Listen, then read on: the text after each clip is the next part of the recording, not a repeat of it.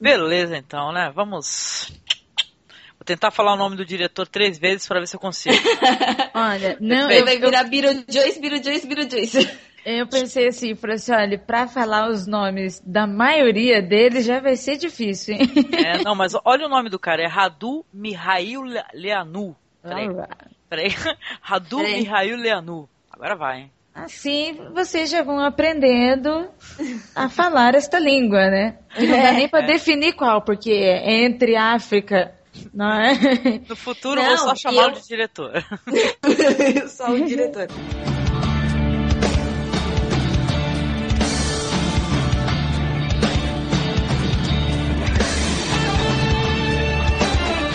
O cinema é o conglomerado das outras artes. O cinema é literatura, mas é dramaturgia também, mas é música também, mas é pintura também. Não tem nenhum meio de expressão ou qualquer arte no mundo que consiga te colocar tão rapidamente em contato com outra cultura quanto o cinema. Filme nenhum é fácil, entendeu? E é por isso que é tão legal fazer.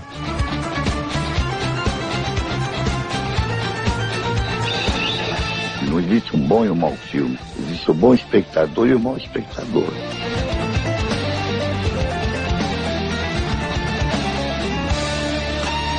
Você está ouvindo Masmorra Cast, o podcast do site cinemasmorra.com.br.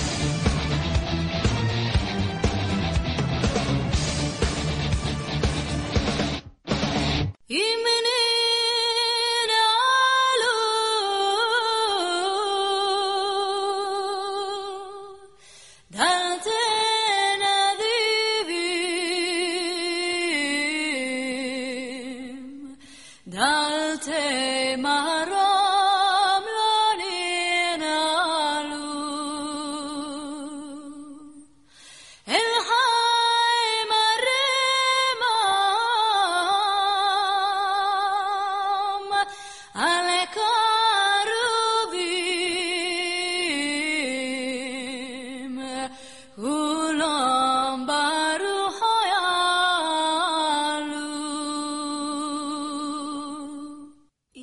isso aí, minha gente. Estamos aqui gravando novamente. Pela primeira vez, né? Eu creio, aqui dentro desse formato, aqui dentro do nosso podcast. Eu tô acompanhada de mulheres. E somente mulheres, né? Porque hoje eu vou falar, eu e as nossas amigas aqui, de um filme chamado A Fonte das Mulheres, cara. Eu tô aqui na companhia da querida Tata. E aí, Tata, tudo bem? Olá, ouvintes. Nossa, eu nem acredito, eu tô no Masmorra Cast, gente. Vocês não têm noção, a Angélica quase me batizou no podcast, tem noção disso? Pois é, né?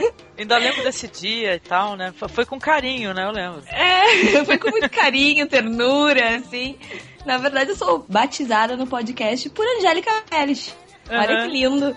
Foi- Tô muito feliz. Foi naquele projeto da gente lá, o Mulherada Cast, né? E tal, né? Sim, que pena que ele não foi mais, né? Tipo, acabou em 2009, eu acho, né? Uhum, sim, pois é, cara. E você é da onde, Tata? Se o pessoal quiser te procurar. Então, eu sou a Tata, Tata Poa, do Na Calçada Podcast. Viu? Depois desses anos todos eu tenho um podcast. Bom, Sim, um podcast que sou eu e o Thiago Iório. Um podcast que fala sobre cotidiano e viagens também. e eu tô aqui muito bem acompanhada também pela querida Ira. Tudo bem contigo, Ira? Olá, Angélica. Olá, ouvintes. Que moral. Gente, como diz a Tata, isso vai pra minha história também. Gravando no Masmorra Cast. Vocês estão me deixando muito acanhada, vocês não têm noção. É, é verdade. Tu começou esse negócio, mulher. Poxa, obrigada pelas honras. E você, Ira, da onde que você é, querida? Então, meus queridos, eu, eu vim lá do Mundo Freak, do Freak Zone Podcast, lá onde a gente também conversamos sobre cultura bizarra, diferente, esquisita. Também venho do Pussycast, onde lá nós tratamos de assuntos femininos, sobre relacionamentos, sexo, tabus e tudo mais. Vocês podem me encontrar lá nesses dois podcasts ou no Twitter se for só para bater papo mesmo. A gente fala e ouve todo mundo. Beleza, então.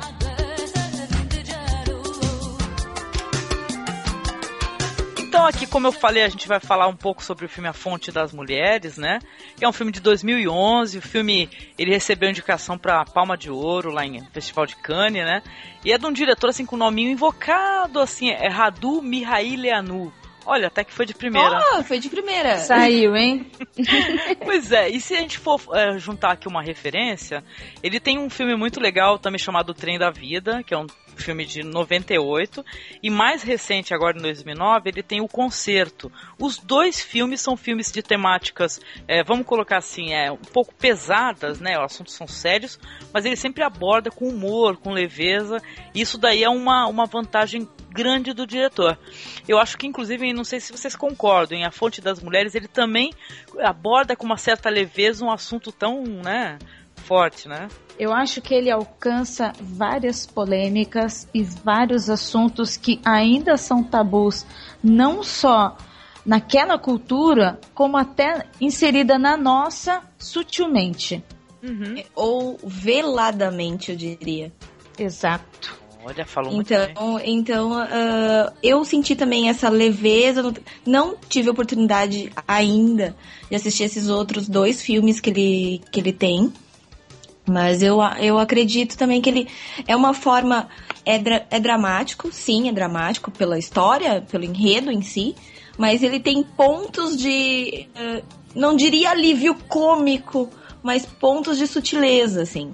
Uhum. Então é, é muito interessante o jeito que ele aborda. Fazia tempo que eu não via filmes entre aspas, cabeça. ele é aquele drama, mas não é aquele filme chato ele te prende, ele te insere na história, ele chama a nossa atenção para outros assuntos que não sejam nós mesmos. Olha, muito legal, né? É, é, até ia citar, apesar de dele ter uma fotografia que às vezes pode ser parada, vamos dizer assim, por, uhum. por ser aquela cor pálida, areia, areia, assim, tem essa cor meio Desértica, que não te chama. Né? Exato, desértica, que não te chama muita atenção. Às vezes tu acha, ah, esse filme vai me cansar pela metade, sabe? Hum. Mas não, não é isso que acontece, porque o enredo te pega. Eu queria comentar oh, rapidamente assim uma, uma sinopse do filme. É claro que a gente vai é, pontuar, assim, vamos comentar mais pra frente os, as cenas que nós achamos mais interessantes e tal. Mas falando assim do, do, da sinopse em si, o A Fonte das Mulheres é uma história numa aldeia, tá? Fictícia ali entre na África. Assim, África, assim, mas já pro lado do Oriente Médio, né? E tal, África né? seria África setentrional? É África Árabe, né? Que o pessoal chama, é. né?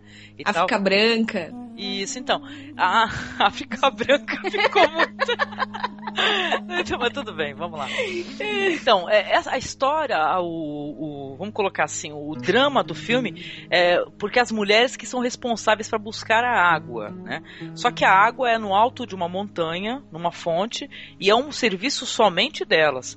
Só que o que, acontece? Na história, essas mulheres, como é uma tradição muito antiga, parece que secular, essa as mulheres elas é claro tem os acidentes elas vão perdendo os filhos e tal mais para frente vai ter até um diálogo bem legal sobre isso os vários filhos que elas vão perdendo por causa dessa esse trabalho de buscar água que virou um trabalho delas e tal. E até que uma uma dessas mulheres no caso nenhuma uma, não é nenhuma mulher que é ali da região é uma mulher que ela é de fora ela se casou com um homem da região e ela resolve peitar, né, esses costumes aí de saco cheio, né? E vai angariando outras mulheres para isso, no que elas vão fazer o que o que elas chamam de a greve do amor, né? Mas a, toda contenda girará em torno disso, né? O que que essas mulheres é, vão sofrer para é, conseguir que, que esses homens sejam responsáveis para pegar água e tal, né? E elas vão eh, sofrer toda sorte de abuso, violência, perseguição, gira muito em torno disso, especificamente. Ele é um plot bem simples, Sim. mas que ele vai tratar de vários assuntos em anexo junto desse plot, né? Hum, exatamente. E é engraçado, eu achei legal que a Tata até comentou, ela falou que é, veladamente é, esse problema ainda existe, isso é óbvio, né? É que eu não quero nem levar o podcast para esse lado assim, meio feminista, senão o pessoal fica, pô, vocês são um monte de feminista, queimadora de sutiã. Ai, Jesus. Não. Isso não, isso não. Não, nós não somos. Nós, mas nós estamos. Quero que vocês imaginem a gente ali, que nem as protagonistas do filme, num, num riacho, lá estamos lavando roupa e começando, batendo a roupa na, na pedra. Nossa. Joga a roupa Ai, aí, joga o Jesus. sabão aí, Tata, joga o sabão. Ai, não. Eu- eu- vamos lá, eu ainda quero a máquina de lavar. Eu luto pela máquina de lavar. Ai, caramba. Pior que eu tô lutando, eu não tenho máquina de lavar em casa. Mas a água é encanada. A água encanada, graças a Deus. Ai, caramba. Vocês sofreram, assim, o, o choque cultural, né? Porque nós somos mulheres da cidade, né? Nós somos mulheres independentes que trabalham e tal. Todas nós, né? Se você falar, vivemos sozinhas, né? Não é nem com os pais, né? É isso? Confere? Nós três, Sim. né? Então, Confere. Então, é, ou seja, pra gente isso dá um choque, Ou né? pelo menos, por enquanto, já conferiu, né? Pois é, cara, e você vê assim uma, um costume cultural tão diferente, as famílias, a moça ela vai morar com o marido e os pais e a família e a Vila do Chaves, né? É impressionante o negócio. Todos juntos. Comem juntos, inclusive, né? Até aquele.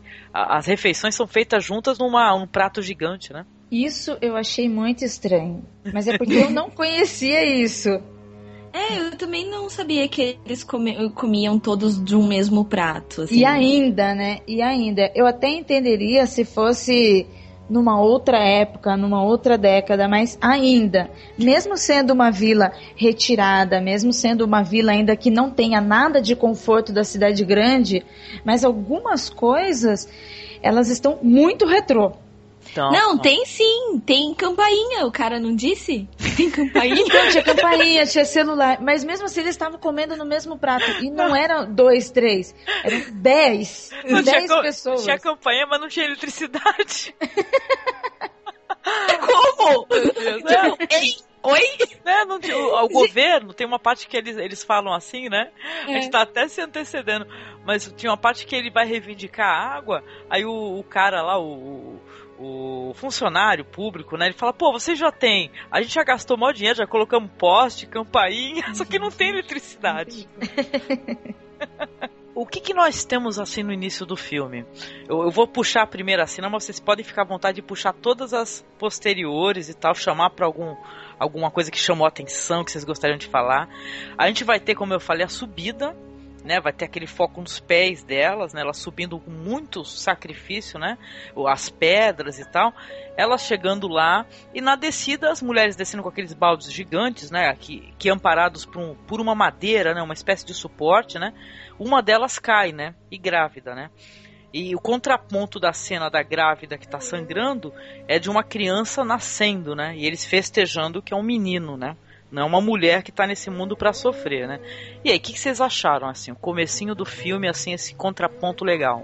Ah, eu, o que eu gostei foi da sutileza com que ele tratou o aborto, entre aspas, espontâneo, né? Hum. É espontâneo e não é. Mas enfim. Ah, porque ele não mostra, vamos dizer assim, ele começa ah, quando ela cai, todo mundo fica pasmo. Tipo, já sabiam que ia acontecer, porque se fossem agora, tipo, ah, ok, caiu. Normalmente as grávidas, ah, se acontece alguma coisa, cai, levanta, ah, vamos no médico ver se não aconteceu nada. Mas parece que elas já sabiam que sempre acontecia aquilo. Sim. Só pelo rosto do- das outras mulheres que, ok, ela caiu, já deu merda, sabe? E daí, quando você tem a certeza, é quando simplesmente um- uma simples gota de sangue escorre pela perna, daí tu falou, ok, entendemos tudo, sabe? Uhum. É, é, é sutil. E só pelo, pelo, pelo semblante do- dos personagens, antes de aparecer essa gota de sangue, a gente já sabia que algo já tinha acontecido. O que ele me chamou a atenção foi que, mesmo com tudo isso que acontece, né, como a Tata falou, mesmo com não só o contraponto, né, que a primeira cena tá falando sobre morte e vida, né, mas elas estavam tão acostumadas a perder crianças, a perder os bebês, indo buscar água, que para as demais que não estavam no momento em que ela caiu e perdeu, não precisava ser notado. Elas não, não precisava ter importância. Elas estavam mais contentes. Eu, claro que eu entendo, sim, a vida, nascimento, né? Mas não estou colocando isso em questão. né? Mas a questão que é, era tão comum perder bebês lá em cima que foi mais um. Ah, não, mas, Exatamente. mas foi o que desencadeou, né? Toda, toda a tudo que vai acontecer no filme, né? Porque eu tenho uma provocação pra vocês. É, vocês repararam que é o seguinte, a comemoração foi mais forte, né? Porque tem toda aquela cantoria, Alá seja abençoado e tal, eu trouxe a vida e tal, as mulheres trazem a vida. Depois a Leila, né? Que o nome da, da, da protagonista principal é Leila, ela tenta na, na cantoria também, é ela traz um canto triste, né? Falando de morte, de perda e tal. E elas não aceitam, né? Elas combatem aquilo. né? Exatamente. Vocês acham assim que o- aquela, aquela celebração toda foi porque nasceu um menino? Se fosse uma menina, acho que não teria essa celebração toda. Vocês. Não dá para entender se essa celebração é devido por não ser menina porque não vai sofrer ou porque para aquela cultura o fato de ser menino já é uma honra. Uhum, sim, também. Eu acho É. que os dois, na verdade. Porque o, Eu acho o que primeiro filho, todo mundo espera que seja homem, né? principalmente lá naquela cultura até hoje. Então já era uma comemoração em prol disso. E para as mulheres que estavam acostumadas a perder os bebês, para ela é melhor que seja um menino do que uma menina que vai continuar so- que vai continuar sofrendo tudo isso. Até que durante o filme, uma das amigas dela fala que não quer ter meninas por isso. Sim. É verdade. Pra Tem uma... não continuar, ah, não continuar servindo, né? Isso, e que ela porque gostaria- mulher serve, porque eles dizem lá, porque mulher só serve para servir a casa e, e a bênção de ser um menino ter nascido. Como a gente não tem esse contraponto visual entre o que é uma festa de nascer um menino e uma festa de nascer uma menina, eu também acre- eu acredito que isso seja uma festa maior por ter sido menino. Eu, também, acredito cara. Eu, eu senti isso, assim, que foi uma festa mais. é, tipo assim, caramba, nasceu um menino, ele não vai passar pelo que nós mulheres passamos, né? Porque um, Exato. um detalhe na, na história é que essas cantorias, elas são feitas pelas mulheres, né? A gente Uhum. só, só vai ter só um ponto no filme que a gente vai ver os homens cantando e dentro de um sentido, assim, vamos colocar bem ambíguo, né? Que é é mentiroso, né? E tal, né? Cara, então, porque ah, eu acho uma cena muito legal que eu gostaria de Exato. puxar e, e chamar vocês para discussão também, que é a cena na casa de banhos, cara, que a gente é apresentado para melhor personagem que esse filme tem, né? Sim, muito. É, é muito foda. Ela é foda, meu. Então, ela é chamada de a velha fuzil, né? A velha espingarda, né? Porque as palavras dela são balas, né? Ela atira, né, com as palavras dela e, e fere as pessoas, né? Ela é sensacional, cara. Vocês Ela é aquela. É, é, seria. No masculino seria o coronel. Aquela que dá a palavra final, que decide a vida de todo mundo. A sua família, a dos vizinhos, a dos empregados, é aquela que todo mundo. pre- A sábia. É verdade, Sim, cara. literalmente a sábia. Literalmente. Outro bebê morreu na montanha. Leila, aqui não é lugar para se falar disso. É sim, é claro que é. Não é a primeira vez que isso acontece. E ninguém faz nada. Principalmente os homens. Leila, Deixa isso pra lá, por favor. você só diz isso porque é estéreo. É mentira. Leila também perdeu um filho na montanha. Não sou a única. Yasmina, Rashida não dizem nada. Molfida, vocês também eram párias e agora nos chamam de estéreis. Se Deus me der uma filha, ela não vai passar por isso. Cala a boca, estrangeira! Os homens devem nos trazer água, como em outras aldeias. A água serve para casa. É a mulher que deve buscar. É assim desde o início dos tempos. É a nossa tradição. E não é você que vai mudar isso, Leila. Antes, os homens trabalhavam nos campos e iam para a guerra. Hoje, a maioria está nas cidades. E o que os outros fazem? Eles dormem, tomam chá ou jogam cartas no bar. Eles podem trazer água. O meu marido dobrou de peso, indo buscar água, vai criar músculos. Faça criar você, eu lhe ensino. Eu teria prazer em fazer o seu criar músculos. Sentem! Velho fuzil, não se meta nisso. Fátima, já ouvimos o bastante. Você fala demais. Sente-se. Leila não é uma estrangeira. Ela casou com o seu filho. Vocês a receberam em sua casa. Nós a acolhemos em nossa aldeia. Um dia um francês me perguntou: quais foram os momentos mais felizes da sua vida. E eu respondi: até os meus 14 anos. Todas sabem por quê. Quando eu tinha 14 anos, fizeram-me casar. Eu conheci na noite de núpcias, não antes, e como vocês todas, eu só o vi na manhã seguinte, quando ele abriu as persianas. À noite eu não o vi, estava escuro. Ele só me violentou. Eu que achava que o marido sentava na cama ao lado da esposa e segurava a mão dela, e que era gostoso. E que era gostoso. Ele tinha 40 anos e já tinha dois filhos. Um de 10 e o outro de 11. A mãe deles tinha morrido após uma longa doença seis meses antes. Aos 14 anos, eu me tornei mãe de crianças da minha idade. Depois, dei à luz 19 vezes. Doze morreram, dois dos quais na montanha perto da fonte. Você, Mofida, deu à luz 12 vezes. Cinco bebês morreram. Você, oito vezes. Três bebês mortos. Você, Yasmina, seis vezes, não é? Três bebês mortos. É a tradição. Estamos acostumadas. Metade das crianças que tivemos morre. Por muito tempo, fui tratada como um pária. Meu marido queria me repudiar e dizendo que eu era estéril. Hoje tenho sete filhos. Todos bem de saúde, graças a Deus. Então, como eu poderia ter sido feliz depois dos 14 anos? Quando? Leila? Leila tem razão. Ela vem de longe, é verdade, do sul. O vento do deserto deu a ela coragem de soprar enquanto nós prendemos a respiração. Os homens têm que trazer a água. E como vai convencê-los? Me diga. Vamos fazer greve. Greve de amor. Sim. Por que não? Vamos fazer greve de amor.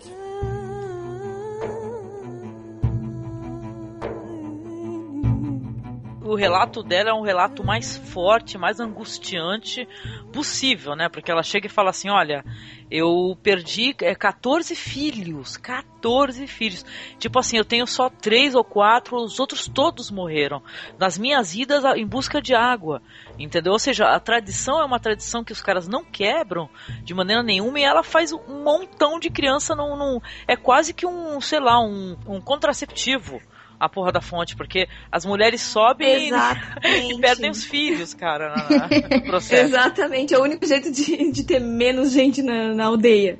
É, eu acho que parece até um. Que é uma aldeia que, de além de tudo, é uma aldeia que não é só porque a água tá longe, mas é uma aldeia que passa fome porque a seca dura 15 anos. Uhum. Né? Sim, então, sim. É, realmente, acho que essa história do contraceptivo é, é, é interessante porque uma aldeia que está em seca há 15 anos, que não tem nenhuma. Não é uma aldeia que tenha agricultura, porque é impossível. Hum. Não é uma aldeia que fabrique nada. É tipo, verdade. O que, que eles têm para comer? Sem perspectiva e com esse monte de filho. pois é, cara.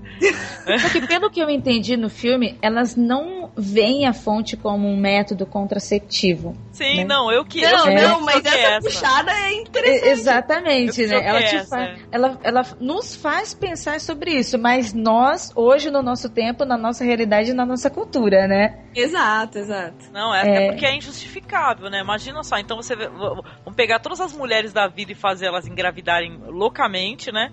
E, perder todos os filhos, metade dos filhos ou mais que a metade, para poder manter a vila com poucos habitantes, né? pra poder ter comida para todo mundo. É, não, mas eles vivem há 14 anos com o, a seca, né? Então eles já estão há muito tempo já sofrendo com a seca e tal. E essa velha aí, o relato dela é um relato chocante, né? Ela fala que a, uma vez perguntaram para ela, né? Porque um detalhe que a gente não, não, colocou, mas essa aldeia delas, eles recebem turistas, né? Existe um dinheiro ali para turismo que vai parar nas mãos, né? De quem é os líderes ali que não é, retornam esse dinheiro em benefícios, né? Para a vila, né? Fala que um francês perguntou para ela qual foi a última vez que ela foi feliz E ela fala a última vez que foi feliz na vida foi aos 14 anos. Ou seja, ela conta que ela teve que casar aos 14 com um cara mais velho que já tinha dois filhos da idade dela e passou a vida inteira engravidando e perdendo filhos. Então Sim. ele trabalhando feito cão. Ela conta, se não me engano, é ela que diz que ela teve 19. engravidou 19 vezes. Uhum, Eu acho que é ela que diz que engravidou 19 vezes e metade morreu. É. E outra coisa também que ela dá ênfase não é só o fato de ter vários filhos, ela também fala da, do sonho de toda mulher, do marido que ela espera. Que todas as mulheres Exatamente. esperam um príncipe encantado. E quando ela diz, quando ela casou, que foi escolhido pela família, ela conheceu o marido no dia seguinte após a noite, a primeira noite deles. Então ela diz, ela, eu não vi nem a cara dele porque ele só chegou à noite, praticamente só, ela. é, ele só me violentou, ela disse. Isso ela Exato. falou, aos 14 E ela, e ela, assim, a emoção que ela passa, esses detalhes, a forma com que ela delata ali no meio daquelas mulheres, porque ela tá jogando na cara de todo mundo o que todas já passaram, o que todas sentem, mas que ninguém tem coragem de falar. É, sim, não, ela aponta para as mulheres e fala: Você, você teve oito gestações, quantos filhos você tem? Um. Você, quantas vezes engravidou? Dez. Você. Ou seja, todas elas passam por isso, entendeu? E, e esse, costume aí é um costume que, é, mais pra frente é até explicado, que é porque os homens guerreavam, né? O que, que acontece? Os homens guerreavam, né? Agora, nessa atualidade, onde está acontecendo essa história, os homens não guerreiam mais, eles também não trabalham porque é uma carestia de trabalho, né? E tal, e eles só ficam só sentados conversando e tal, e tomando Exatamente. chá. E pela seca, eles também não têm o que plantar. Então eles também não plantam. Tipo, Isso. oi? É verdade, não. Então, interessante que tem os dois lados da história, né? Tem a tradição, né, ligada ali ao, ao, islamismo, né, ao fanatismo religioso, que o diretor também, ele, ele, ele não coloca vilão dentro dessa história, ele só mostra só é, os lados, né, sem querer julgar, Uhum. né, os Exato, lados, né? exato. Então, mas eh, tem o fanatismo, tem tudo assim contra elas. E tem uma, ela conta a história dela na casa de banhos e a sogra da Leila, né, que ela mora na casa da sogra com a família, cara, ela na hora ela tenta impedir, né? Que a Uhum. Leila consiga isso daí, né? Ela fala, você é, como é que é? Você é estéril, né? Você não pode ter filhos, porque ela não conseguiu mais engravidar, né? Depois que ela perdeu, que ela já perdeu um filho também, a Leila, né? Ou seja, ela também Exato. foi vítima da, da, dessa ida à fonte, né? A, a contenda dessas mulheres, é, entre elas, que é, eu sempre achei uma coisa um pouco dolorosa, não sei vocês assim, é, mas tem mulheres machistas, né? Isso que é interessante, né? Elas, são, elas não são feministas, elas são machistas. Elas apoiam o costume assim é tradicional e tal, e elas, elas por medo, por, porque vai mais pra frente a gente vai saber que vai ter violência, por medo e tudo, elas falam: "Não, eu não, eu não vou fazer o que você tá falando". Entendeu? Porque se a gente fizer a greve do sexo, que a Leila sugere, nós vamos sofrer toda espécie de violência e tal. A gente não sabe o que, vai acontecer com eles. Porque já não tem lá muito o que fazer, eles só tem só que jogar carta e tomar chá. O que, que eles ficam fazendo para isso, né? É exatamente, só jogar carta, tomar chá e comer elas. Joga carta, tomar chá e come elas. Engravidar e fazer elas perder, né? Com qualquer da fonte. Então, aí, eu nem, eu nem diria que elas são tão machistas assim, né? Eu acho que elas são tão tradicionalistas ao extremo, né? Como você falou, elas têm tanto medo de quebrar essa tradição, do que possa acontecer quebrando essa tradição, que elas preferem apoiar os homens. Elas preferem. é, como é que eu vou explicar? Elas são tementes ao Alcorão, vamos dizer assim. Só que a leitura que os homens fazem do Alcorão. A interpretação que eles passam, né? Exato. Perfeito. É verdade, é verdade. Cara, e um personagem que a gente não citou, mas é um personagem muito interessante. E ele, ele eu acho que ele é o fio condutor de toda a história. É o marido da Leila, né? Que ele Ai, pro- é um querido! Ele é maravilhoso. Ele é maravilhoso. Ele é o professor, né, da, da vila, né, e tal. E ele, ele apoia ela totalmente, integralmente. É muito legal isso daí. Ele mesmo com receio do que possa acontecer a ela, né, e sugerindo para ela, né, vai ter uma passagem que elas é, vão se apresentar para os turistas. É uma passagem muito engraçada, porque elas, os turistas não entendem nada que elas estão cantando, né? Sim. Aí o que que acontece? Na- só que as letras do que elas estão cantando é esses homens são todos preguiçosos, nós somos uns burros de carga e tal, e dançando e cantando e sorrindo. Os turistas não sabem, né? E é aquela provocação para os maridos que estão todos lá sentados de cara feia batendo palma, né? Sim, e é, e é quando elas falam, é por isso que a gente vai fazer greve de amor, greve de amor. E daí todo mundo, ok.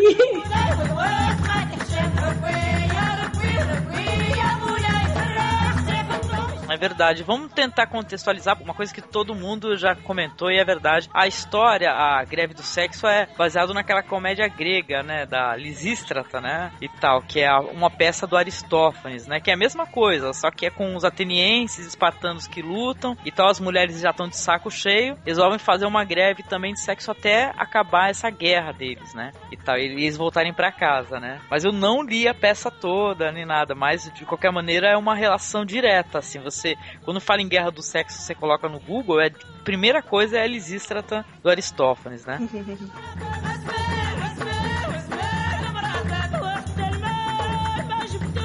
as contendas aí que vão acontecendo na vila. O primeiro choque, assim, né? Porque quando elas declaram e resolvem, através, é óbvio, dessa senhora aí, que é a. Qual é o nome? A velha. A velha do. Fuzil. fuzil. Velha fuzil. De, boca de fuzil, né? boca de fuzil. É, então ela, ela apoia, ela, ela fala para as mulheres no rio, ela fala: vocês precisam deixar de ser umas galinhas chocas e tal, e as mulheres acabam aceitando a ideia da greve, né? E tal. Depois disso vão acontecer as violências, né? Aí sim começa a ter uma violência, é, não é, é posso, explícita e tal, mas dá para perceber, por exemplo, que uma delas é violentada. Sim. E tal, né? Ele tampa, né, a boca dela e tudo e violenta ela. Olha que, olha o que eu vou fazer aqui para sua greve do sexo, né? Sim, e daí depois esse é um momento que depois a velha fuzil novamente fala: "Não, mas a gente tem é greve Uh, vamos dizer assim, pela frente e por trás. não, é, não tem essa. Ai, mas como é que eu vou dizer que não posso, que ele não pode me tocar se ele dorme do meu lado, não sei o quê. Daí ela dá estratégias de como não furar a greve. É ótima. Isso é foi sensacional. ela é maravilhosa. Oh, oh. Não, coloquem os filhos para dormir no meio. Fala que um deles tá doente, que não pode. É, coloca é pimenta, ótimo. né? Coloca a calça com um monte de faixa para ele não conseguir. Sensacional, porque ela diz: você fala pro seu marido que você não vai, que você não vai participar da greve. Exato. Uhum, né? Para não eh, entrar em conflito com ele, para não apanhar, para não brigar e para nada dessas coisas. Mas ela dá essas dicas para que ele não chegue perto dela. E depois mostra a cena. Ela não colocou só um filho, ela colocou três filhos entre eles. ele pega, levanta de noite e vai embora. Vai andar no meio da rua, porque não aguenta ficar ali. Todos os homens estão na rua, né? Tá todo mundo. Uhum. Ninguém consegue dormir. É ótimo aquilo. É, cara, então eu acho que esses são os momentos assim que o filme ele tem uma certa leveza e tal, né? Que acaba é, indo pro lado do humor, né? Tem uma hora que ela, a Leila ela ganha o livro As Mil e Uma Noites do Marido, né? Ele é demais, né? Ele fala ele pra é ela. Ele fala é uma história de sexo, de morte e tal, né? Que é sensacional. Já li alguma, algumas coisas da, das Mil e Uma Noites. Cara, ela lê para as mulheres, né? Que ela é uma das poucas mulheres que sabe ler porque ele ensinou para ela, né? Ele ensinou a ler e ela também faz a leitura de carta escreve cartas lá pra amiga dela, né? Sim, ela é a única que sabe ler e escrever, né? Única mulher até porque quando ele, como professor da, da aldeia, uh, ele tenta levar as meninas para a escola e, e tenta passar para os pais, principalmente para as mães machistas, que não é para ir buscar as meninas antes do horário. Porque uhum. isso também acontece muito. Não, menina não precisa estudar. Nossa, é verdade, né? Ele vai falar com o líder espiritual lá, né? Exato. Daí o líder tenta falar para ele que não, mas isso é uma tradição de muitos anos. Como assim? Você vai querer que ela estude, daí ela vai estudar e vai querer que ela vai saber que ela tem direitos. Daí ela vai querer, além da água encanada, vai querer a máquina de lavar. E daí vai, vai querer luz e vai ter. Você vai gastar muito mais com ela. Não, e, e vai, vai, e vai daqui a pouco é bom aquilo. Telefone. Não, daqui a pouco vai querer. Não, daqui a pouco vai querer ter um podcast. e vão querer ficar batendo papo e vão querer comandar o mundo. É muito bom aquilo, porque daí elas não vão ter roupa pra lavar. Daí elas vão querer um telefone e vão ficar no telefone o tempo inteiro. Não, não, e uma coisa engraçada que a história tem também, que eu não, não consegui deixar de reparar, é que eles ficam vendo novela mexicana. Você já viu? Sim, todas as citações são de novela mexicana. Ai, eu, eu tinha, sei que lá, Esmeralda, eu tinha um amor, amor eterno. Te quero. Amor Te eterno. quero, mi amor. Agora eu não sei onde é que eles conseguem ver essa novela mexicana, mas parece que deve ter alguma casa numa vila É, próxima, né? é, é, E todo mundo se reúne, né? pra ver. Exatamente, é uma coisa bem anos 40, quando começou a TV, anos 50, né? Tipo, todo mundo reunido numa casa só, que é a única casa que tem televisão, sabe? É verdade. É, é muito Tu isso. lembra que tu comentou? Eu queria até que tu citasse aí sobre a, a parada do celular e da velha. Achei sensacional. Ai, gente, uma coisa que me chamou muita atenção do filme, porque eu não fui atrás de ler toda a sinopse do filme pra saber que ano se passava, nem nada disso. Então, quando eu comecei a ver, eu achei que era um filme de época. Sim, parece um filme de época, mas ele não é um filme de época. Ele não é um filme datado. Ele é um filme atual, numa comunidade remota. Então, mas até você ver os indícios de modernidade, você acha que ele é antigo. E esses indícios começam a aparecer e tu começa a falar assim, como assim? O que, que é isso? De onde surgiu? É erro de continuidade? O que, que é isso? E daqui a pouco me aparece a mulher, a velha fuzil, falando com o filho ao celular em cima de um jegue. Essa foi Pelas boa. montanhas. Tipo assim, andando em cima de um jegue pelas montanhas pra pegar sinal do celular. E aí ela vai. fa- Aquilo é ótimo. E ela vai Tá, falando tá, tá, tá. filho. Deixa eu só se- te interromper só um minuto. É. Eu morri de inveja, sabe por quê? Porque Por quê? às vezes, nem aqui nossa, ci- na, na cidade, o nosso celular funciona tão bem quanto o dela lá naquele fim de mundo. Mas a melhor parte é quando a o sinal passa, li- cai a ligação. E ela fica. eh, como é que é? Amaldiçoando o É, jegue, co- Amaldiçoando o jegue, porque o jegue andou demais e fa- fez ela perder a conexão. Que a Lati amaldi amaldiçoou e eu tava falando com meu filho e tal, e o, seu- o sinal caiu, né? Se você fizer isso de novo, eu vou te matar, alguma coisa assim. Gente, é maravilhoso essa parte. A fotografia da cena é bonita também, né? Porque na hora que ela fala alô, dá aquele eco, alô, né? E a, Uhum. câmera, a câmera se afasta e a gente vê toda a cadeia de montanhas, né? Ela na- metida no meio daquele nada, né? Tal, pra é, pegar um sinal de celular.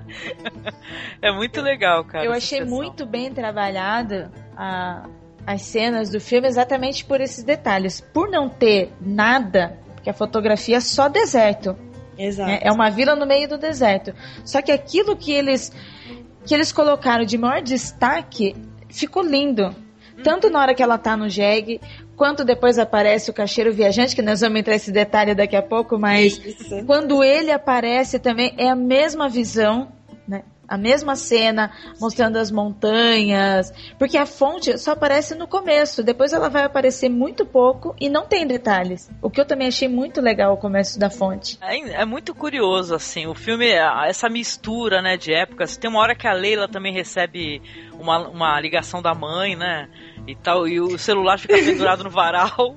E Não, é e só é só no sinal. meio do varal. Não pode tirar do meio do varal. É muito legal, aqueles modelos bem antigos, assim, os primeiros modelos, acho, né, de celular, né? É, na verdade, aquele lá, eu fiquei olhando, eu não lembro agora se era um Sony Ericsson, se não me engano. Mas é do mesma época do nosso finado 5125 da Nokia. é da mesma época, só que era um Sony Ericsson.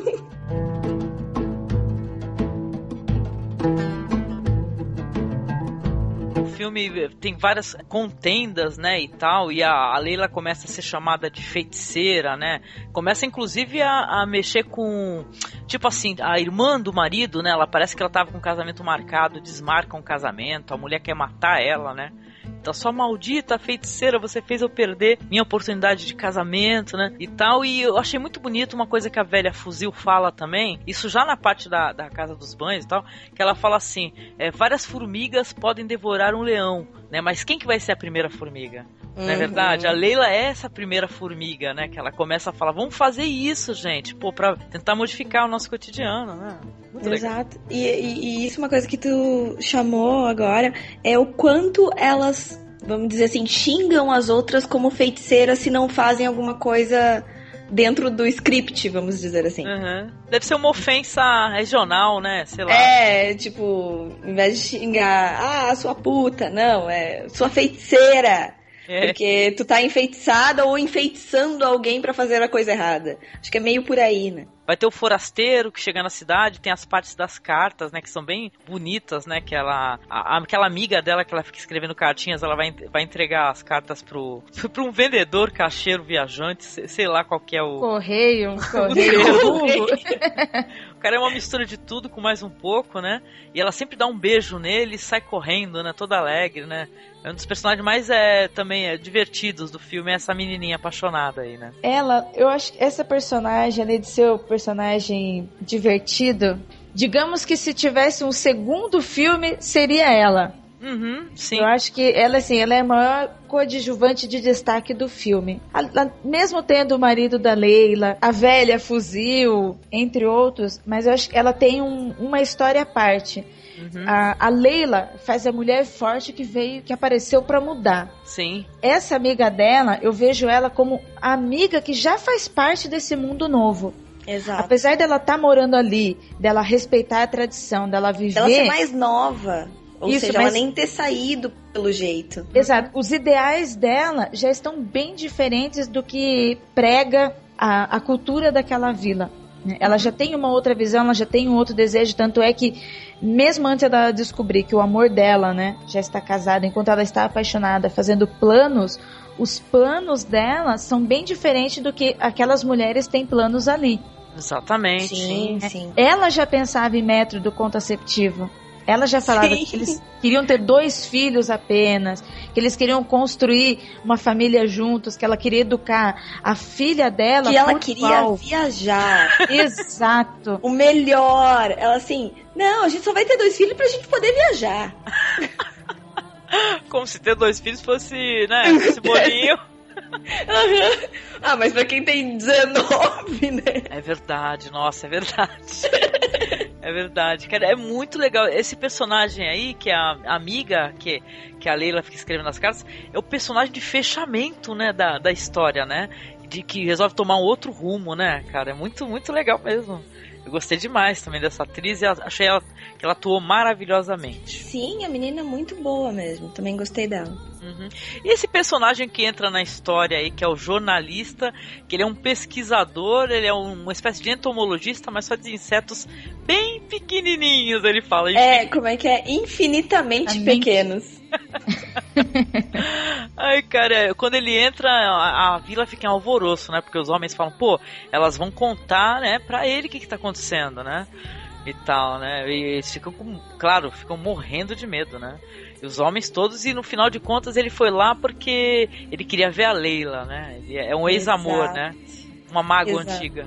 Cara, e todo mundo falando que ele é mó gatinho, vocês acharam ele gatinho? Não, gato, gato era aquele marido da, da Leila. Ai, nem fala. Realmente. A cena que ele protagoniza com ela no final é uma Oh! das cenas mais lindas de sexo que eu já vi no mundo. Olha, gente, eu já gostei de todas as cenas com eles. Desde o começo, quando ele Aham. coloca o apoio total. É né? muito quando, eu- quando eles vão conversar e ele fala: Você está certa e eu te apoio porque você está certa. Não, e, É e- e é um apoio, isso que é o mais legal. Ele não apoia só por apoiar o que ela tá fazendo. Ela apo- ele apoia mesmo sofrendo as consequências. Sim, porque acredita nela Por e acredita no ideal dela. Exatamente, ele sofre as consequências ah, também não tendo sexo com ela e Sim. também da comunidade por ele ser o marido de quem é. Isso, eles ficam falando, pô, se você não dá jeito na sua mulher, a gente vai dar, né? Ficam Exatamente. brigando com ele, né, cara? É, se tu não bater na tua mulher, eu vou bater. Então, tipo, É. Não, tem momentos que ela tá abraçada com ele, os dois estão deitados e não dormir, e ela tá escutando o irmão dele bater na, na, na, na esposa, né? Quebrar o pau. Olha, apanha aqui, sua sem vergonha, que você tá em greve, né? Você tá em greve, você vai apanhar, então, né? Ela Exato. chorava muito, né, escutando isso, né? Olha, eu vou te falar, a mulher teve uma força, cara, um, olha, uma presença de espírito impressionante, que ela viu todo mundo sofrer, Uhum. ela sofrendo também, e ela não, né? Mas se manteve mas uma- firme. Exatamente, mas eu acho que o maior esteio dela ainda foi ele. Ah, certeza. Porque se ele não apoiasse como apoiava, ela, eu acho que ela tinha Uhum. sucumbido. É verdade, Sim, não. E porque e- ele era um, estu- era um cara letrado, né? Um cara, é um professor, uma, ou seja, a- o filme também mostrando que a pessoa é, se informar, a pessoa abrir a cabeça, estudar e tal, é, é o caminho de para tolerância, né? Já percebeu? Exato. Sim, e ela Exatamente. tinha o apoio to- de todos os lados dele. O apoio como marido, porque ele amava. A maioria das casadas casaram porque os pais venderam. Casaram porque é da cultura dote, fazer isso, por né? dote. Isso. E ela não, ele a amava. É. Depois, por ele ser, além de ser letrado, de universitário, ele viveu fora. Então, ele conheceu a cultura moderna deles. Conheceu que as coisas estão diferentes. E, e conheceu o jeito que ela estava acostumada, né? Porque conheceu lá fora. Ele foi buscá-la, né? É. Verdade. Não, a mãe, a mãe dele fala pra ele assim: a maldição é o amor. Você casou por amor. Olha o que que dá casar por amor. Exatamente. Agora tá, tá você sofrendo, toda a comunidade sofrendo. Cara, é muito legal. O personagem dele é muito legal mesmo, cara. É, é- depende muito de dois personagens, né? O, o desfecho do filme é da velha, né? A velha que, que, tipo assim, peita as mulheres e fala, ó, mudem, caramba, tenham coragem pra mudar. E, e ele que apoiou incondicionalmente ela, cara. Com certeza, com certeza. Muito legal. O jornalista, então, ele, esse cara, ele é um personagem assim que ele, a gente não sabe nada dele no começo e a gente acha estranho, né, quando ele pede pra encontrar com ela e ela sai correndo, né? Só a gente só vai saber mais pra frente, né? Por que que Ah, mas ali já dá- deu a letrinha, né? Ali deu muita letrinha. Tipo, conhece já. E o marido dela tenta falar com ele, fala, pô, vocês não, você não pode ajudar as mulheres não a, a você divulgar, já que você escreve para um jornal, você escreve uma matéria e fala o que está acontecendo. Aí ele fala, não, eu só estudo insetos. Só insetos infinitamente pequenos. É, não, e o marido contrapõe, né? Ele fala assim, pô, quer dizer que você só estuda coisas é, extremamente pequenas e uma coisa grande como essa, importante, você não quer, né? Uhum. Publicar, né? Uma coisa que chamou minha atenção, talvez de vocês também, aqueles fardos enormes que elas ficavam De carregando. espinhos. De espinhos. Depois a gente vai saber pra que que é isso, né? Pra Mas- que foi Mas é, é sensacional. Eu falei, caraca, eu acho que eu não conseguia carregar um troço daquele. Impressionante. Não, gente, é, é Mas é que assim, elas já estão acostumadas com A esse fazer o trabalho. trabalho pesado. Isso. Não só o trabalho da casa, mas eu acredito que quando eles estavam fora em, em guerra, Uhum, pra- a sobrevivência era com elas, né? Além do trabalho em si de cuidar da casa, o trabalho mais simples, até o trabalho mais pesado ficou com elas também. Sim, com certeza. É verdade, cara. Elas, burros de carga, né? Elas colocam muito na música isso, né? Nós somos burros de carga, né? E tal, né? Elas ficam cantando isso, né? Agora, gente, já que você tinha puxado a aba, deixa eu perguntar pra vocês, né, que a gente não entrou aqui, não fomos, não nos aprofundamos sobre a personagem da Fátima, a sogra da Leila. Ah, essa Ah. personagem. Cara, ela é uma personagem que. Não, eu lembro do, do sogro, né? Porque o sogro, o marido da Fátima, fica conversando muito com ela e adora ela, né? Ele respeita, adora a menina e tudo. Aí eh, depois ela fica sabendo que a sogra também não queria casar, né? Ela era Uhum. apaixonada por outro moleque e tal, e ficou uma semana sem comer e tal. E olha só, ela passou por tudo isso, sofreu tudo isso, e ela também não apoiou de jeito nenhum. Ela totalmente. Mas né? eu acho que ela não apoiou. Tem o quê? Ela não apoiou porque é sogra. porque é sogra que ela não apoiou. Eu sei que não é, mas. Sogra é uma praga em qualquer cultura. né? Eu não entendi, eu não entendi se o caso dela foi pelo tradicionalismo. Eu não entendi se é porque ela é sogra mesmo, como diz a Tata, se é porque ela faz questão de ser a chata, porque brincando ou não, durante no decorrer do filme, ela deixou bem claro que ela não gostava da Leila por causa do filho. Exato. Perfeito. Não, ela, ela acha que a Leila fala- roubou, né? Tudo dela, né? Marido, né? Entre aspas, porque o marido adorava a Leila, né? O costume, tudo. A Leila era tudo contra. é, ela queria preservar aquele cotidiano, né? E acabou. Não, e até o momento que ela contradiz, ok, se eu roubei o seu marido e o seu filho, pois é, o outro filho, o Mohammed, não. Porque o Mohammed era o que era uh, totalmente dentro da cultura, o que bate na mulher, o que faz tudo que a mãe queria, né? Sim, é verdade, né? E tal, o, o, o marido dela, era o, pelo jeito, era o, era o xodó, né? Da mamãe e ela roubou o xodó, né? Pra quê, né? É, exato. Tal, né? Na verdade, muito... o, marido de, o marido da Fátima, o sogro da Leila, ele seria o marido da Leila, só que mais velho. Né? Nota-se o porquê da, da educação do, do marido da Leila. Eu esqueci o nome dele agora, deixa eu... Sami.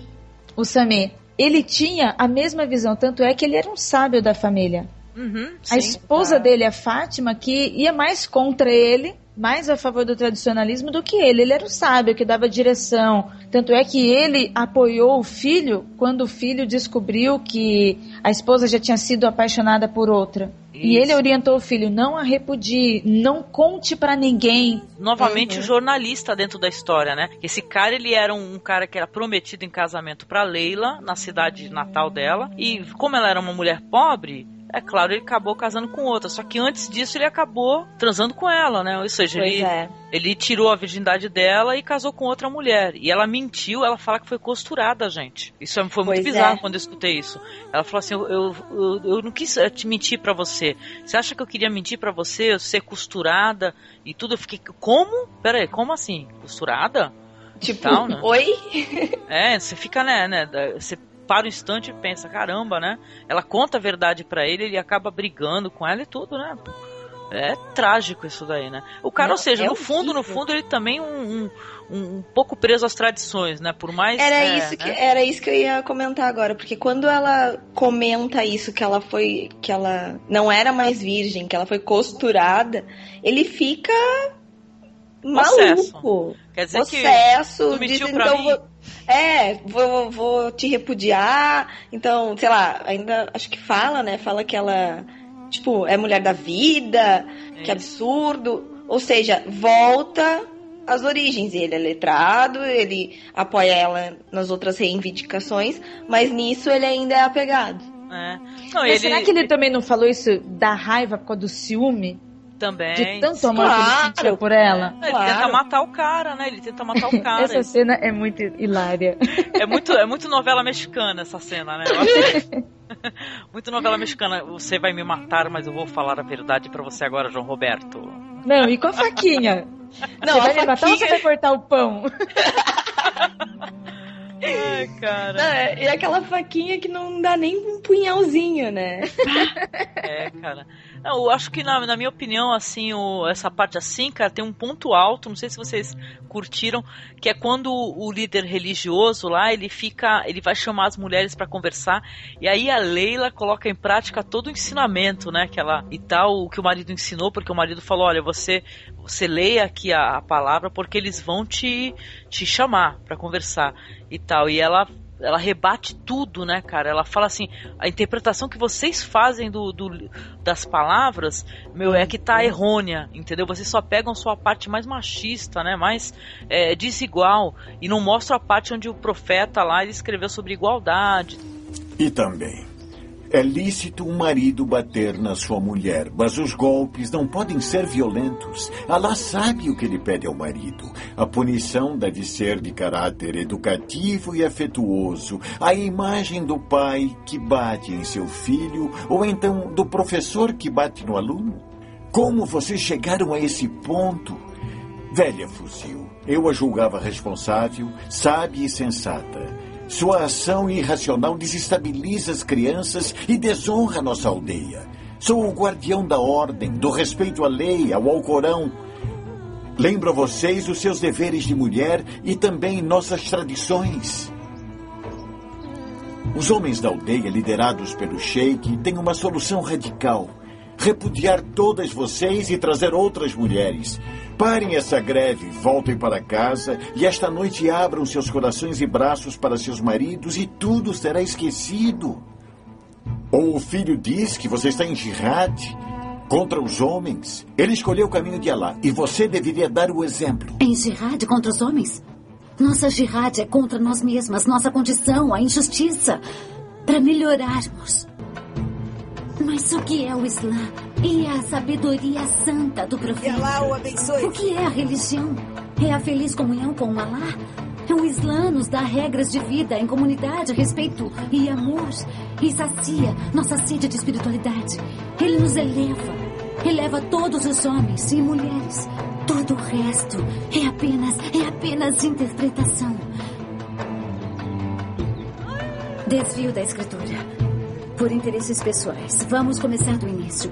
O Altíssimo disse, em nome de Alá, o Misericordioso, todos vocês temam o Senhor, que os criou de um único ser e dele criou sua esposa, e que de ambos criou vários homens e mulheres. O Hadith narrado por Al-Tirmidhi. As mulheres são as irmãs dos homens. O profeta, bendito seja ele, quis os homens e as mulheres iguais. Iguais, imame. Não homens superiores dando ordens e decidindo. E mulheres inferiores obedecendo e procriando. Iguais, não mulheres apanhando. Sim, eu leio imame e não apenas, não apenas o Alcorão. Sim, eu penso e sei que isso irrita muitos homens da aldeia. Por que não teríamos o direito de ler, escrever, pensar, interpretar? Alcorão 5811. Deus exaltará aqueles que tiverem acreditado e recebido o saber. Quem não quer que as mulheres sejam exaltadas por Deus? Elas não são muçulmanas assim como os homens? Ema-me. A seca atinge nossas terras e nossos corações. É o único problema. A terra fértil somos nós. Nós damos a vida. Por que não deveríamos decidir nosso futuro como os homens? Os homens devem trazer água à aldeia.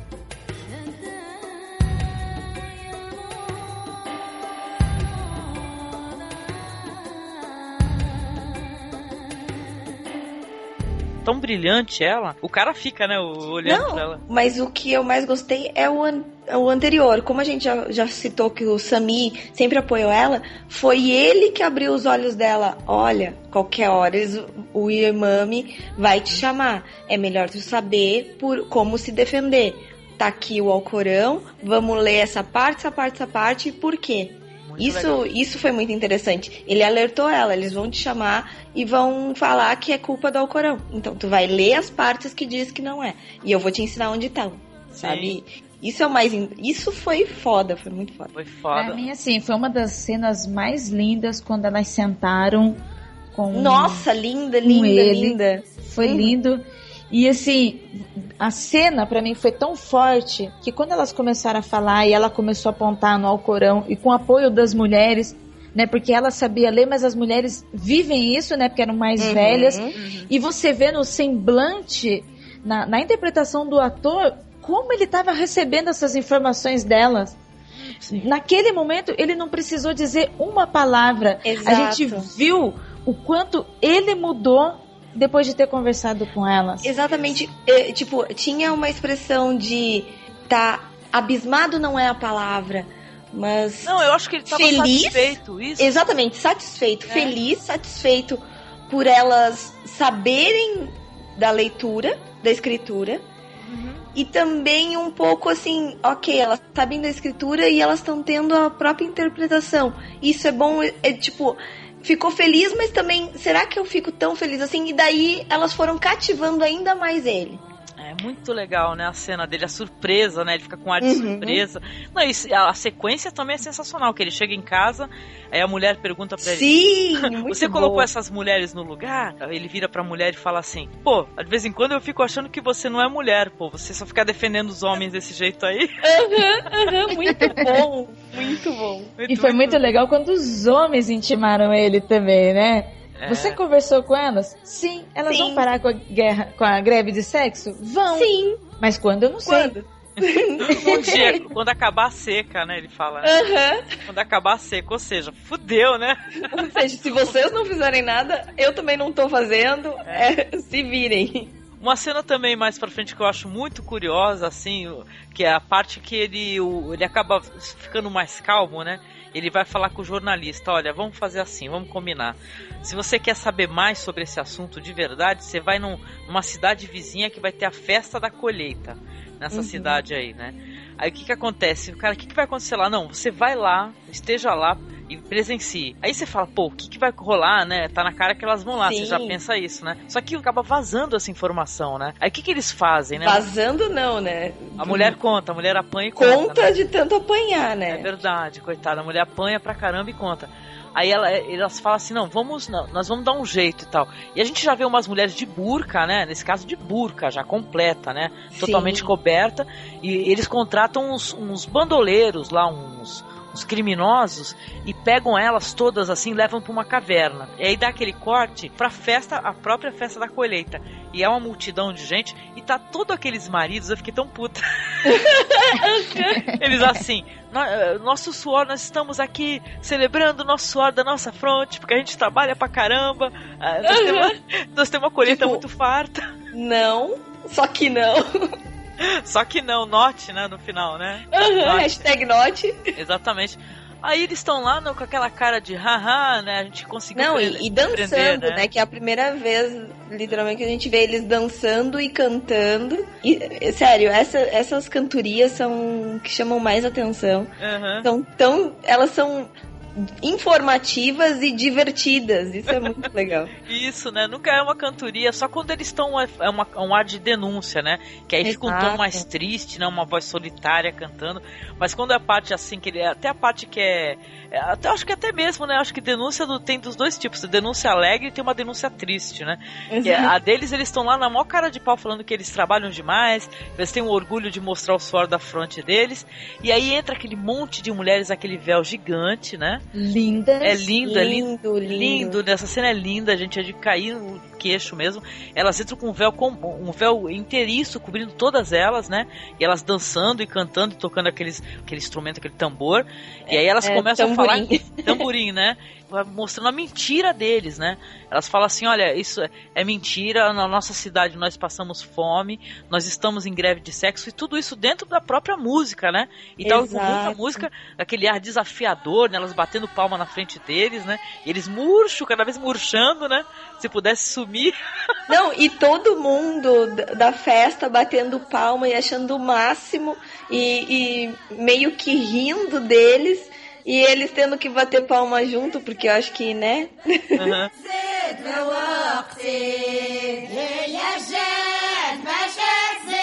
Não, e a gente nem comentou, mas é uma cena curiosa também, né? Porque a gente vê que elas ficam colhendo aqueles espinhos, e isso antes dessa festa, né, da colheita. Ah, isso. ela- elas fazem uma fonte toda de espinhos, né, cara? Com um escrito assim, né? Esses espinhos é o coração de vocês, né? O coração de vocês está seco, né? E espinhoso, né? E com ódio e tal. E fazem um protesto mudo, né? Na Uhum. frente deles, né, cara? Olha, é, o filme é muito curioso, cara. Muito curioso Sim, e nada e pecas. Ele é, É, e- sensacional, maravilhoso, meu. É um filme pra tocar a gente de todas as formas, pra fazer as pessoas pensarem de todas as formas, meu. Ele, ele mostra uma outra cultura, ele tira a gente do nosso cotidiano e nos faz pensar que isso ainda existe. Como a gente comentou, ele parece ser, é, a princípio, parece ser temporal, né? Atemporal. E depois você vai ver que não é. Que ele é, retrata hoje e que dirá em outras localizações, até mesmo aqui no nosso Brasil, né? É verdade, não. Exatamente. Se a gente puder colocar uma referência atual, né? E tal, pô, atualmente, agora, hein, aqui na, na data que tá sendo gravado esse podcast, as mulheres é, togolesas, né? Que elas estão fazendo greve de sexo para poder mobilizar os parceiros pra rebelião, né? Contra a política do país, né? Atualmente, gente. Foda isso, entendeu? Ag- Agora. Porque já, já na- no passado de- desse país, houve greve de sexo e quando há greve de sexo, os homens se mobilizam. Entendeu? Porque, né, eles querem mudar. Não, peraí, eu vou chegar em casa, não vou ter, então vamos lá lutar, vamos fazer alguma coisa. Não, e essas referências não só pela greve de sexo, mas as referências de do abuso de poder do, do homem dentro de casa, de bater na mulher. Isso a gente tem. Não precisa nem ir muito longe. Classe média, classe alta estão aí. Tem homem batendo em mulher. Ah, tranquilo. É verdade, é verdade. É independente da classe. Independente, independente do lugar no mundo. É um pensamento retrógrado que tá em qualquer lugar. Esse é, esse é o problema. A gente é, é totalmente fora desse, de situações e culturas é, de, de outras localidades. Até aqui no próprio Brasil, cara. Eu tenho certeza que tem locais aqui que tem um outro regime, tem um outro jeito de Sim. relações familiares que a gente não tem nem noção. Do coronelismo que não foi abandonado. Ah, sim, verdade. Quer dizer que é muito curioso, né? Você ver. E é uma história que assim que tinha tudo para dar errado é, nesse filme, assim, porque é uma história conhecida, né? Pô, peraí, de novo, guerra dos sexos, né? E tal, greve de sexo, e a mulher sofrendo e tal. E tinha tudo para cair pra pieguice, o filme não caiu. Exato. Em momento nenhum pra pieguice e tal. Isso, isso é muito legal, cara. Isso é muita competência na, na batuta do diretor, cara? Muito, muito legal. Excelente trabalho.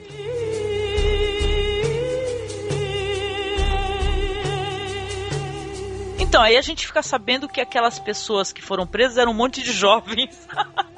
de moleques, né? Vocês viram? Era tudo Sim, era tipo os Muito filhos bom. adolescentes delas. Pegadinha do malandro, né? Haha, quando os caras vão ver, né? Que voltam na caverna, né? Os bandidos. Era tudo molecada, né? Indo pro final mesmo, realmente, do filme, é, o jornalista resolve, depois de ver essa apresentação, né? E tal, com essa. Essa afronta, literalmente. Isso, né? essa afronta, essa coragem, né? Que é lindo, né? Delas, né? Porque, pô, vocês sabem, a mulher tá ali cantando, pode chegar em casa e arrebentar o cara, arrebentar ela até a morte, se vacilar. Exato. Não é verdade? Já que é o próprio é, as palavras lá do, do profeta permitem, né, que o, que o que o homem bata na mulher, né?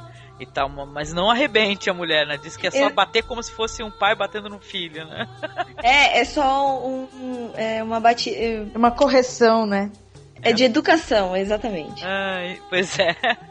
Então, mas aí o, o que que acontece? A coragem delas, esse fato dele acabar aceitando, né? Porque ele voltou pra vila porque ele queria ficar com a Leila de novo. Só que ela já apaixonada pelo marido, não queria saber dele. Ele acaba aceitando essa situação e escreve o bendito artigo, né? Que é o que vai finalmente trazer, né? Aí vem toda aquela politicagem, né? Uhum. Mas isso daí vai finalmente a repercussão desse artigo e o medo que os líderes do país têm de que isso comece a se proliferar em várias localidades. Sim, que a mulherada toda se mobilize e não faça sexo com ninguém e queiram as coisas. Exatamente, não. Publicou o artigo num dia, no outro dia eles já estão lá na vila. Não, a gente vai fazer essa fonte aí urgente e tal. Mas precisamos que vocês nos ajudem, ou seja, botar os homens pra trabalhar. É, finalmente, né? Eles tinham que trabalhar. Não mostra, momento. mas é isso que dá a entender. Quando ela recebe a notícia é muito bonito, porque vai ter uma cena muito bonita de, deles Ah, é tornarem a fazer amor, né? E muito carinhosamente, se tocando e se olhando nos olhos, né? Isso é muito bonito, gente. Não é Sim. nada. É, é, é um erotismo muito interessante. Não, não é nada. É, Não é nada é, vulgar. vulgar, Não, nem um exatamente. pouco. E daí É. tu fica pensando no- na, naquelas histórias que, a- que ela tava lendo das Mil e Uma Noites. É. Fica tudo meio ambientado, assim, é tão bonito. É, a fotografia dessa cena é muito bonita. Sim, a luz muito bonita. Nossa, Porque daí que tu percebe que ele tem um olho mega claro. É, sim, não, ele tem um olho muito claro, ela tem uma pele muito sedosa, né, muito brilhante, né, aqueles cabelos, ela é muito linda também, a gente não falou da Ela é aparência, né, linda. as mulheres são lindas, sabe quem eu achei linda também? Cada ruga, gente, velha... Fuzil? Fuzil, isso! Eu achei ela linda, achei ela linda, cada ruguinha dela, o sorriso dela. Gente, eu gosto de, de aparências é, interessantes, assim, entendeu? Não pasteurizadas, entendeu? E essas Sim, e os pessoas olhos todas são marcados, né? Isso. Os É a olhos bem coisa marcados. que a Fátima, a sogra dela. Uhum. Ela é um personagem sensacional. Você vê na expressão dela o tipo de papel que ela tá fazendo ali, o personagem dela. Exatamente por isso, porque ela tá não está mascarada. As rugas dela mostram o sofrimento que ela teve e a dureza para manter isso, Sim. né? Eu Exato. sofri, mas eu sou forte. É verdade, sim, é um personagem que mesmo assim na, na secura, né, porque ela já tá seca, né, já tá árida e tal, parece que é incapaz de, de sorrir, né, a Fátima, né, a sogra, ela ainda é interessante, né, naquela força que ela tem, né, de prosseguir, né, também são todos personagens fortes, né, porque a realidade deles é terrível, né. Mas uma, uma das, das, das passagens que mostra também o quanto a velha fuzil é forte, impetuosa e desafiadora dos homens é com o próprio filho. Uhum, sim, é verdade. Que é o momento que ele acho que não tava falando com ela, alguma coisa assim, não tava olhando pra ela enquanto ela falava com ele. Não, ele tava junto com os líderes da, da, da Isso, vila, isso. tentando pegar o lugar do líder espiritual, né? Com Do dinheiro, imame. né? É, com É, Exato, ele tava- de sacanagem, né? Independente da, tra- do- da tradição da vila, independente do que eles estavam lutando, do que elas estavam lutando, e eles brigando, ele tava ali pra se dar bem. Ele tava ali pra ganhar dinheiro. É, não. E quando ela descobre que ele tá ali por isso, é muito interessante, porque ela manda ele levantar e dar um tapão na cara dele. E, e fala, e- é muito bom. E fala assim, porque eu, você vai olhar pra, pra sua mãe, porque eu coloquei essa barba no teu rosto. Isso, não, porque eles querem obrigar elas a usarem véus, né? Exato. Não, né? Ele abaixa a cabeça, não diz Não diz fio um pra A. mãe, mesmo sendo mulher, mas é a mãe, ele fica quieto e tem que Exato. engolir em seco. Exatamente. Exatamente. Não, a mulher é uma mulher forte, cara. Essa, essa daí era uma figura que, olha, não dá pra bater de frente, não, cara. Francamente, não dá pra bater de frente. Ah, é a mesma coisa que bater de frente com vó, filha. É, não, e, e imagina uma avó brava, entendeu? Se posicionar na tua frente, né? É sensacional. Eu adorei o personagem, achei lindo o personagem. Mesmo assim, tipo assim, me fez ter vontade de ver outros filmes da atriz. Só pra ver se ela consegue impor esse respeito, entendeu? Que ela colocou no, no filme.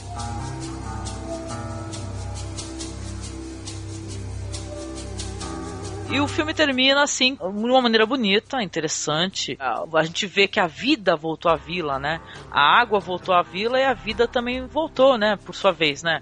Os animais Ai, estão se gente. alimentando, tem Agora flores. vocês estão falando em, em final. Que mulher é aquela que se levanta cantando nesse final? Sim, nossa. Linda, linda. Não, mas só uma Maravilhosa. Só uma coisinha antes do final final da Mulher Maravilhosa, retomando um pensamento que eu tive, porque a fonte agora tá no meio da, da aldeia, basicamente. Uhum. Tá no meio da aldeia, mas tem uma sutil passagem que o diretor faz que quando mostra que essa fonte tá no meio da aldeia, o que que acontece?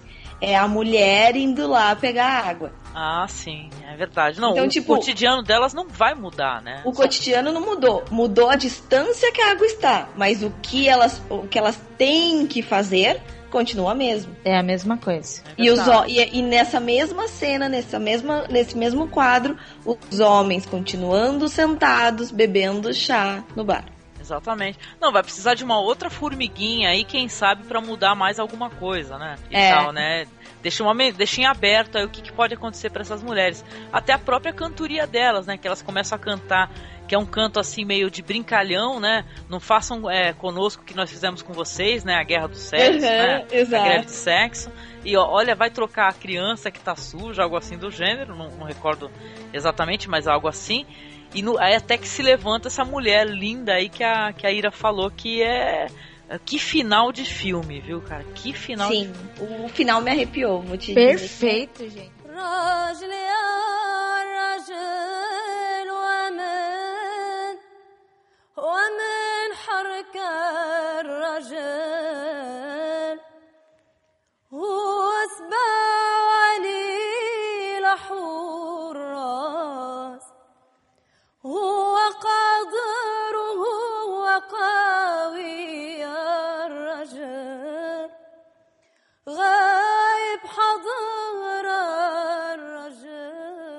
Linda, ela cantando, ó, eu eu assisti dublado, eu não consegui assistir legendado, então eu não consegui acompanhar a legenda das músicas, Uhum. né, dos cantos delas. Sim. Mas esse final foi tão impressionante, essa mulher maravilhosa levantou de tal forma, interpretando a música que é como se você soubesse cada palavra que ela estava falando. É verdade, não. Claro que a cena do filme ajuda, porque ela se levantou para cantar e aí mostrou aquela amiga dela que estava indo embora viajar, falando de, de finais, mas falando de conquista. Uhum. Foi muito lindo esse final, foi fechar com chave de ouro. É que assim, o- a dublagem ficou legal, na minha opinião. Eu gostei da dublagem. Mas se você quiser compreender o filme na íntegra, tem que ser com legendas, porque as cantorias, né, que todas elas têm significado Sim. legal, elas estão nas legendas, né? É, e eu fiz o, a junção das duas coisas, porque eu acabei assistindo dublado com legenda.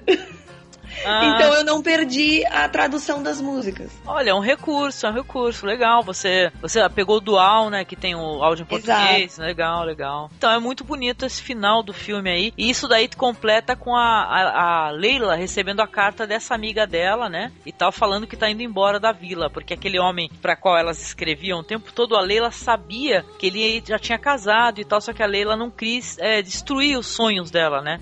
Sim, não, isso é quis uma matar passagem... os sonhos dela. É, isso é uma passagem importante porque ela recebe essa carta de uma guria que recém tinha aprendido a escrever porque ela ensinou. Sim, verdade. Né? Então isso é uma coisa que a gente acabou não dizendo. A Leila era a única que sabia ler e escrever? Sim, era. Mas tinha essa guria que queria mandar cartas e receber cartas do namorado, entre aspas, e acabou uh, aprendendo a escrever também. Então foi uma passagem Uh, muito interessante isso, ela saber dessa guria pela carta que ela mandou, começando a aprender a escrever. Isso é muito legal. É muito bonito. E legal o que ela relaciona no final. Ela tem todo aquele canto muito bonito, eu não vou lembrar todos os detalhes, mas ela faz uma relação com a água que jorrava da fonte, essa água, Uhum. ela sendo o amor, né? Exato. E tal, né? O amor que os homens tinham que ter por elas, para o amor e respeito, o cuidado que eles deveriam ter por elas e tal, carinho e tudo. Quer dizer que quando aquela água parou de fluir, o amor também parou, né? Uhum. Ao mesmo tempo, né, cara? É, é um final sensacional, cara. Eu fiquei de queixo caído com o final do filme. Muito, muito bonito, cara.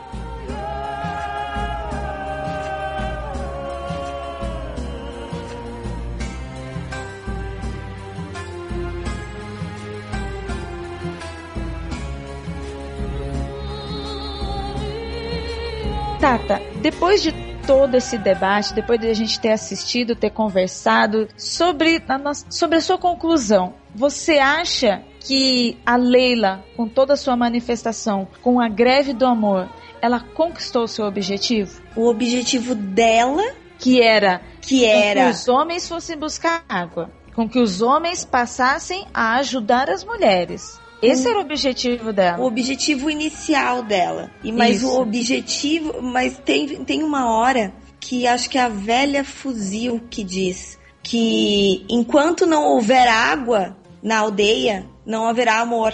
A água, ela conseguiu, então o amor voltou. Bem ou mal, ela conseguiu atingir uma, da, uma das dos pensamentos dela. Aham.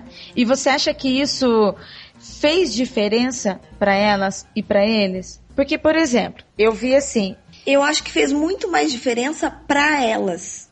Porque Aham. daí a gente começa a pensar, agora realmente, o que, que é melhor para elas? Elas não vão ter mais esse tanto esse sentimento de perda, de perder os filhos, que era o que mais acho que estava arraigado e mais intrínseco nelas essa dor. Parece que era visível nas personagens, sabe? Essa dor de tanto de ter perdido filhos por causa dessa água. Eu acho que isso vai amenizar. E por isso a, felicidade do final.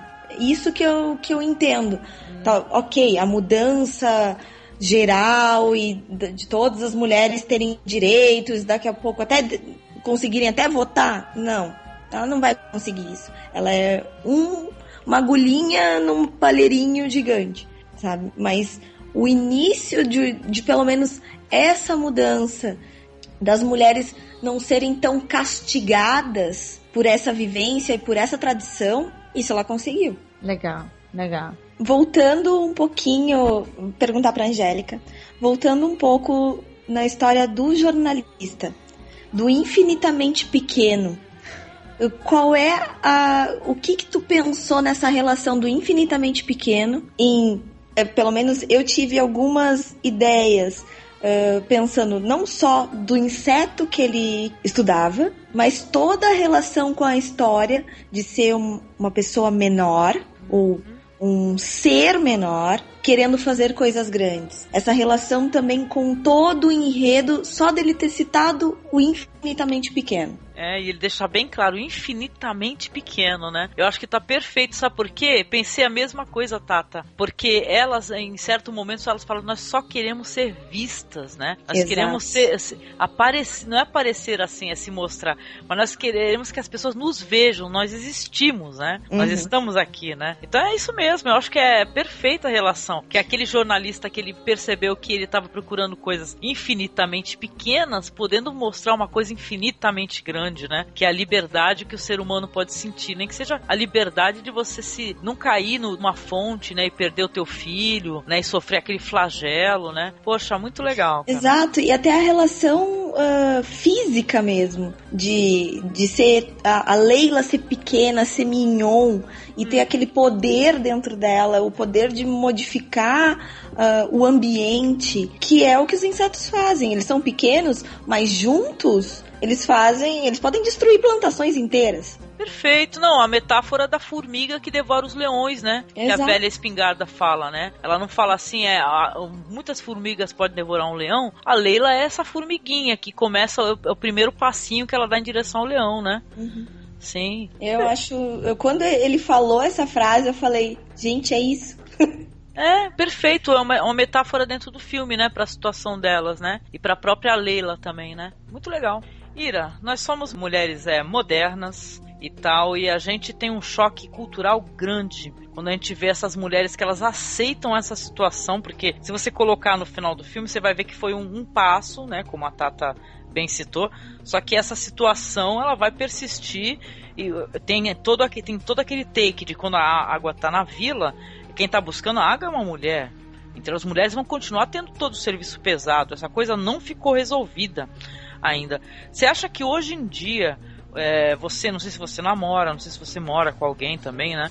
Então, mas você acha que até com, conversando com os amigos e vendo pelas experiências dos outros, é, esse cotidiano, essa realidade da mulher ser responsável pela casa e, e muito assim pelos, pelos maiores serviços, né? Se você colocar filhos e trabalho, né? Hoje, onde a mulher trabalha fora e tem filhos também, isso é uma realidade que ainda existe ou você acha que isso daí já está sendo modificado aos poucos, passo a passo? Totalmente existe isso.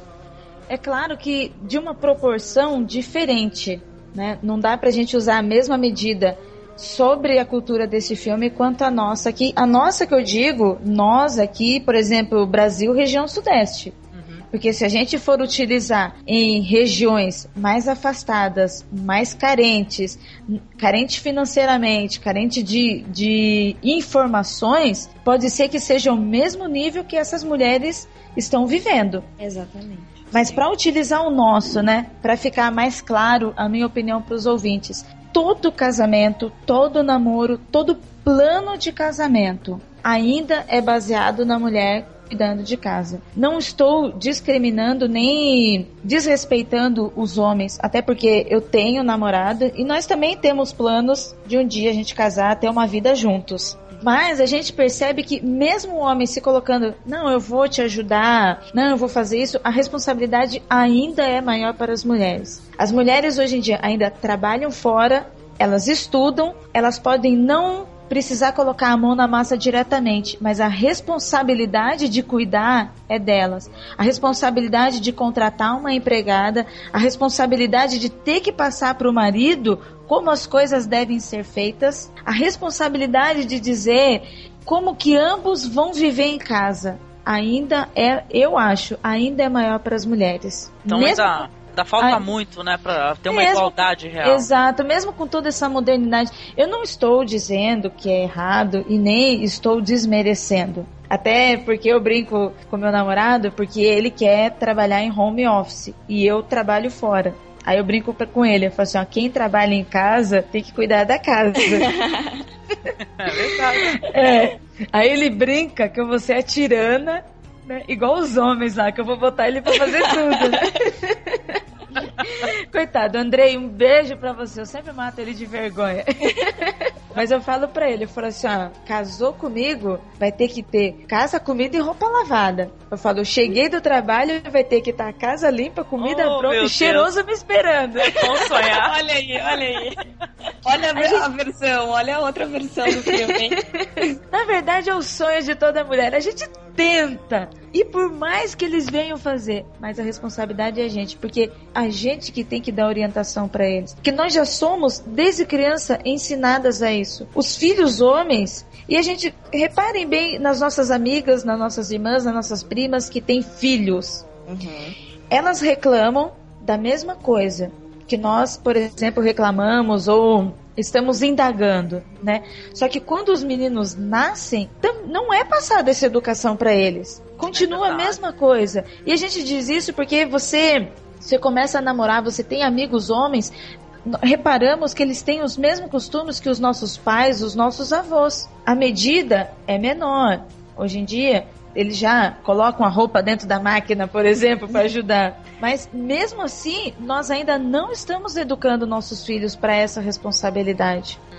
Eu me lembro que quando eu era criança, quando eu fui educada, além da minha mãe pelas minhas tias e a minha avó, a minha avó era, a minha avó foi a senhora fuzil. Ela era coronel de casa. Eu tive uma avó brava daquela de razão e tudo. Ela sempre falou assim que nós temos que estar preparadas para casar, para morar sozinha, para morar com outras pessoas. De qualquer forma, a gente tem que aprender tudo. Então, ela ensinou todo mundo a fazer tudo. Exatamente. Porque na minha casa, o que minha mãe sempre me disse, e que era o que minha avó dizia, é que você tem que saber fazer para poder mandar. Perfeito. Não, então, é assim, verdade, viu? porque não adianta você não saber como, como, sei lá, lava uma louça e pedir para alguém lavar, porque tu não sabe como é que é e se vai estar tá bom ou não. Não, e fora que a, a, porcentagem de gente que pode ter uma empregada é muito pequena. Exato. Tá, no meu caso, assim, especificamente, eu sei fazer tudo numa casa e tal, mas é porque eu gosto da, da autonomia de eu saber fazer se eu precisar. Exato, exatamente. eu sei fazer, agora gostar de fazer é outra é, história. Exatamente. Esse é o ponto. Quer dizer que eu, eu tô com a sua avó, hein, Tata? Uhum. Eu aprendi a fazer, eu sei, mas eu quero mandar fazer. Ah, sonhar é bom. Poxa, mas tá quer dizer que. como nós mesmos é. nos colocamos nessa posição? É verdade, é verdade, né? A gente já tem água encanada, já tem telefone, já tem tudo, né? Mas o pezinho tá na raiz lá atrás ainda. Nossa. Não consegue desapegar esse negócio. É, educação, cara, vai ser diferente. É. Não tem jeito de um homem de uma mulher, cara. Não tem jeito, cara. Eu nunca deixo de me chocar quando eu. Quando eu uma, uma coisa simples e boba assim. O fato de as, as mães ensinarem as meninas a se preservarem e falarem pros meninos comerem todas. Eu, eu nunca vou entender isso. Então, Ai, porque sério? essa menina que ele vai comer é filha de alguém também, é irmã de alguém. Entendeu? Então eu não consigo entender por que dessa distinção, né? Sei lá, a sociedade parece que não evoluiu, né? Tá no Sim, tempo das trevas. as- é exatamente aquilo que a gente viu no, no filme. As mães continuam sendo machistas. Uhum, sim. Claro que a gente tenta minimizar, tenta melhorar, outras mais, algumas menos, mas o machismo ainda tá intrínseco. Sim, pior que tá, viu, meu? A gente vê muito pela conversa das pessoas, né? Dá pra sentir o machismo, né? Farejar de longe, né? E de, de homem e de mulheres, detalhe, né? De mulher também é machista. Quando é machista, parece que é mais é, agressivamente machista, ainda por cima. Mais do que homem que tem vergonha, né? De mostrar o machismo.